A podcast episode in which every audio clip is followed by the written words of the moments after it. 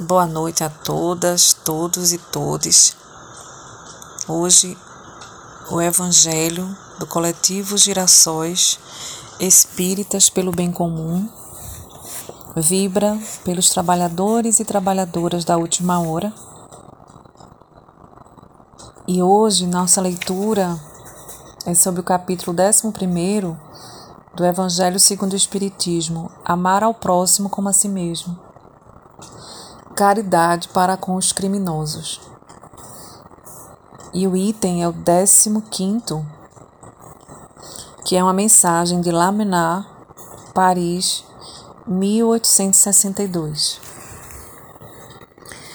Um homem corre perigo de morte. Para salvá-lo, é preciso arriscar a própria vida. Sabe-se que aquele homem é um malfeitor e que, se escapar, poderá cometer novos crimes. Devemos, apesar disso, arriscar-nos para salvá-lo?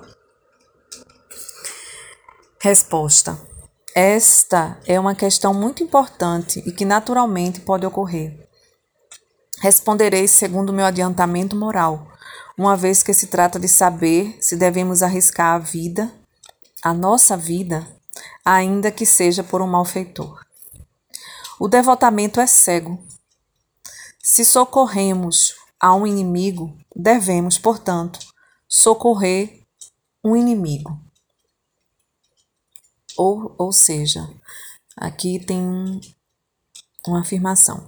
Se socorremos a um inimigo, acredito que seja amigo, devemos, portanto, socorrer um inimigo da sociedade. É isso mesmo. Se socorremos a um inimigo, Devemos, portanto, socorrer um inimigo da sociedade, numa palavra, um malfeitor. Acreditais que é apenas a morte que se vai arrancar esse infeliz? É talvez a toda sua vida passada. Pensai que nesses rápidos instantes em que se acabam os últimos minutos de vida, o homem perdido revê sua vida passada, ou melhor, ela se ergue diante dele. Quem sabe a morte estará chegando muito cedo para ele. A reencarnação poderá ser-lhe terrível. Coragem, portanto, homens e mulheres. Vós a quem a ciência espírita esclareceu. Socorrei-o, socorreia, arrancai-o, arrancai-a a sua condenação. E então, talvez, esse homem ou essa mulher que morreria vos insultando se lançará em vossos braços. No entanto, não é preciso perguntar se ele ou ela o fará ou não. Salvai-o, salvai-a. Obedeceis a essa voz do coração que vos diz: Podeis salvá-lo, podeis salvá-la. Salvai-o, salvai-a. É muito clara a lição nossa razão, nosso bom senso, porque é assim que a doutrina espírita nos chama, a razão a razão blindada pelo coração. Porque a razão pela razão é tirania. E sem um coração é histeria. Então assim, se a gente tem esse dilema aqui bem claro. Parece até que a, a, nossa esse evangelho parece não, acredito eu que o evangelho segundo o espiritismo ele nos mostra todas as situações ou quase todas, não vou dizer todas, porque quem quem faz a vida da gente é a gente mesmo. As circunstâncias vão se apresentando à medida que a gente decide, escolhe. Porque é assim, não tem determinismo nem fatalidade. Existem escolhas. E esse tipo de questionamento é algo até que natural, não é? Prega-se bandido bom é bandido morto, será? Se a gente que é espírita, que acreditamos na reencarnação, na vida após a morte, na comunicabilidade dos espíritos, como a gente pode aceitar algo assim? Vai totalmente contra a lei de caridade, de justiça, de amor ao próximo e da benevolência para com todos. Né? Então, nesse momento, a gente faz essa reflexão e nesse livro, o profeta Calil Gilbrão, um velho conhecido nosso né?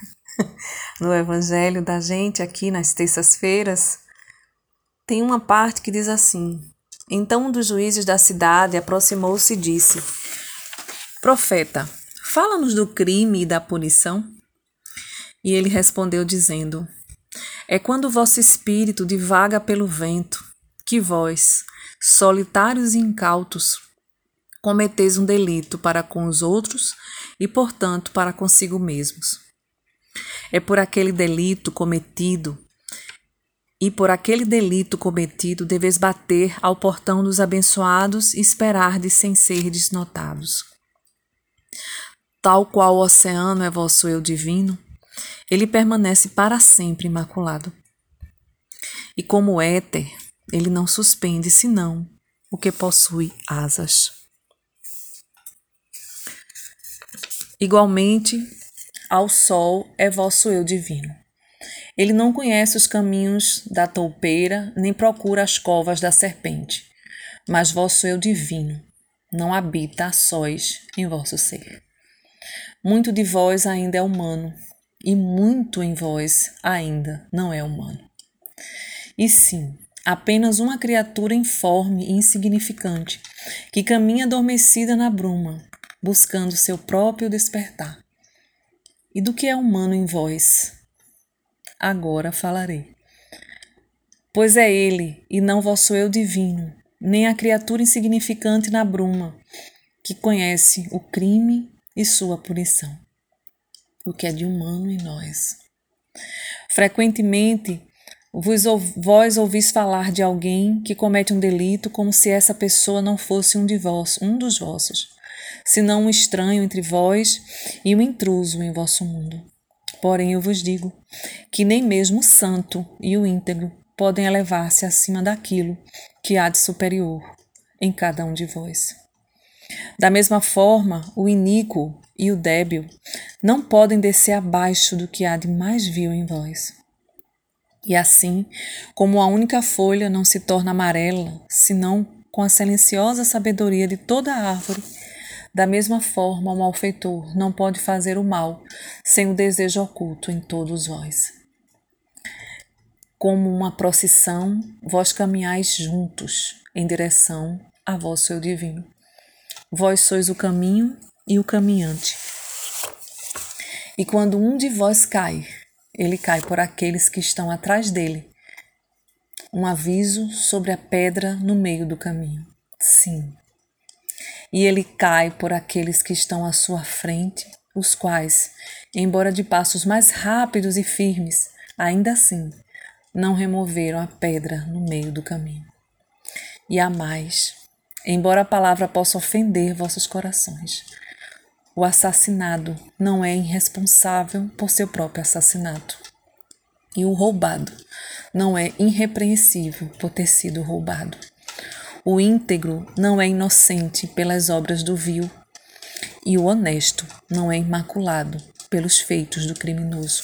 Realmente, o culpado muitas vezes é vítima do injuriado, e mais vezes ainda o condenado carrega o fardo dos irrepreensíveis e corretos. Vós não podeis separar o justo do injusto e o bom do mal pois eles estão juntos sob a face do sol, assim como o fio negro e o fio branco são tramados juntos. E quando o fio negro se rompe, o tecelão examinará todo o tecido e examinará o tear também. Se qualquer um de vós levar a julgamento a esposa infiel, que ele pese também o coração de seu marido em balanças e que tome as medidas de sua alma. E que aquele que vá criticar o ofensor olhe dentro do espírito do ofendido. E se qualquer um de vós for em nome da integridade golpear com machado a árvore do mal, que ele examine suas raízes. E em verdade ele encontrará as raízes do bom e do mal, do fecundo e do estéril, entrelaçadas no coração silencioso da terra. E vós, juízes, que quiserdes ser justos, que julgamento vós pronunciareis sobre aquele que, embora seja honesto externamente, é um criminoso no espírito? Que penalidade vós infligireis sobre aquele que externamente mata, embora ele mesmo seja assassinado no espírito? E como vós processaríeis aquele que em suas ações é um enganador e um opressor? embora também esteja sendo lesado e ultrajado. E como vós punireis aqueles cujo remorso já é maior que seus crimes? Não é o remorso a justiça administrada por aquela lei a qual vós desejais servir? Todavia, vós não sois capazes de infligir o remorso no inocente, nem de alçá-lo do coração do culpado. Sem ser chamado, ele há de surgir durante a noite, para que os homens possam acordar e contemplar si mesmos.